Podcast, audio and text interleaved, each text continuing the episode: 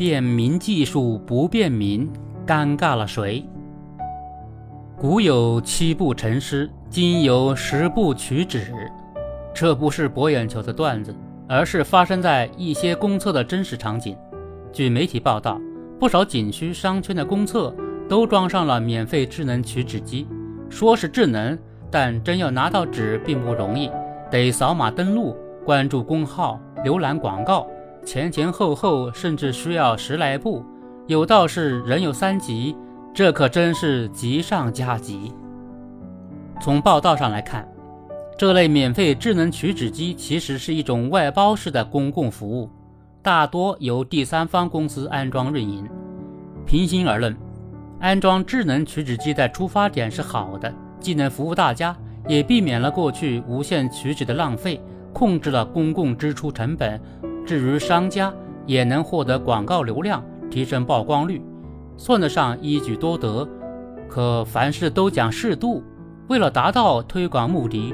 取纸过程搞得如此繁琐，看这个扫那个，一套搞下来，年轻人都头大如斗，老年群体岂不更得上火？名为方便，实则添堵。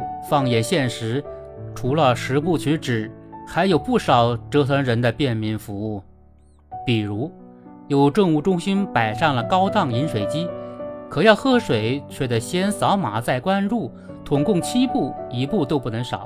很多办事群众只能望机兴叹，比如流感疫苗预约，一些接种点只接受网上预约，先登录公众号，再输入一长串信息验证，进而，在一溜清单中翻找选择，被各类专业名词整得傻傻分不清。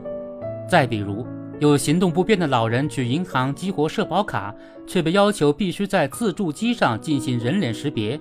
无奈家属只能将老人抱起做认证，本意是善用技术为服务赋能，可是到头来却是有技术没服务，越智能越无能。各类新技术、新场景、新应用，给大众生活带来便利，提升社会运转效率。相关部门、服务机构主动拥抱潮流，做出改变，大家都是欢迎的。但技术与服务孰先孰后，孰本孰末？沉迷于炫技，本质上依然是一种形式主义，打着创新旗号，拗着服务的造型，却完全不顾现实情况，不管落地效果。而吊诡的是，这样的花活在一些地方还成了考核指挥棒，逼得下面今天搞公众号，明天出小程序，好不好用暂且不顾。只求看上去花哨热闹就行，有的人则担心不跟风而上会被扣上不会创新的帽子，即便没有吃透受众诉求，也硬着头皮往上冲，最后闹出种种笑话，也就不足为奇了。服务也好，技术也罢，都是应用于人的，而实际的标准就要看人们用的称不称手，方不方便。换句话说。经营云端业务，马上生活，必须回头看看云下的准备有没有做好，马后的东西有没有马齐，否则七七八八的创新看似热闹，实则浪费大家感情，只能让人敬而远之，甚至恨不能亲理而后快了。